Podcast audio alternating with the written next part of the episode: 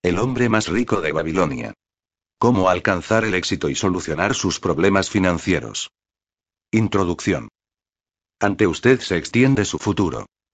A lo largo de esta ruta hay ambiciones que usted desea realizar. Si desea realmente satisfacer todos sus deseos, este libro le desvelará el secreto para conseguirlo. Ante usted se extiende el futuro como un camino que lleva muy lejos.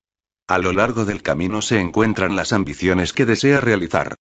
Los deseos que usted quiere satisfacer.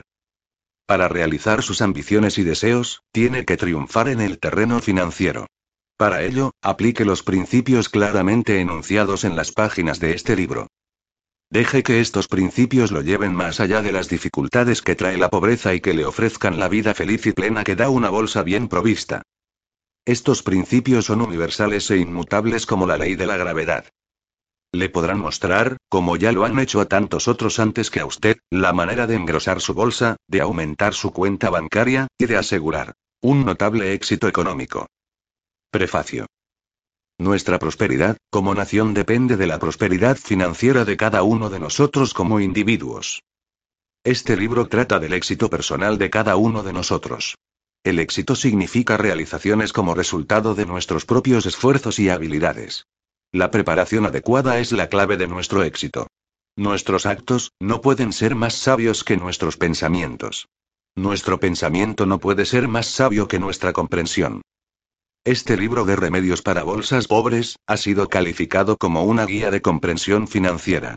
Ese, ciertamente, es su propósito.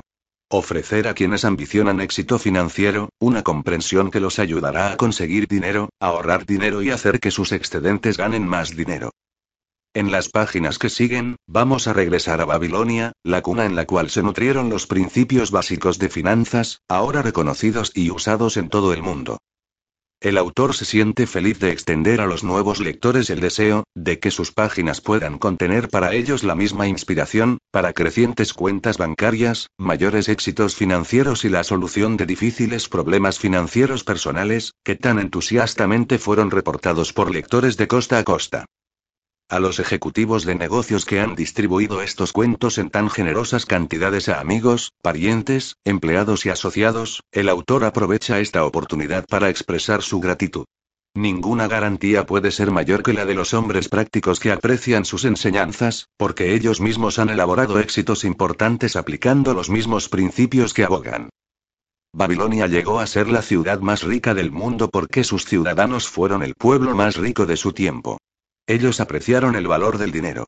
Ellos practicaron los sólidos principios financieros para conseguir dinero, ahorrar dinero y hacer que su dinero ganara más dinero.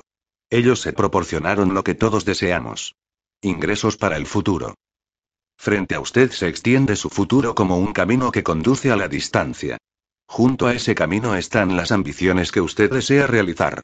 Los deseos que usted anhela satisfacer. Para llevar a la realización sus ambiciones y deseos, usted debe ser afortunado con el dinero. Use los principios financieros aclarados en las páginas siguientes. Que lo guíen, de las estrecheces de una bolsa pobre, a esa vida más feliz, más plena, que una bolsa repleta hace posible.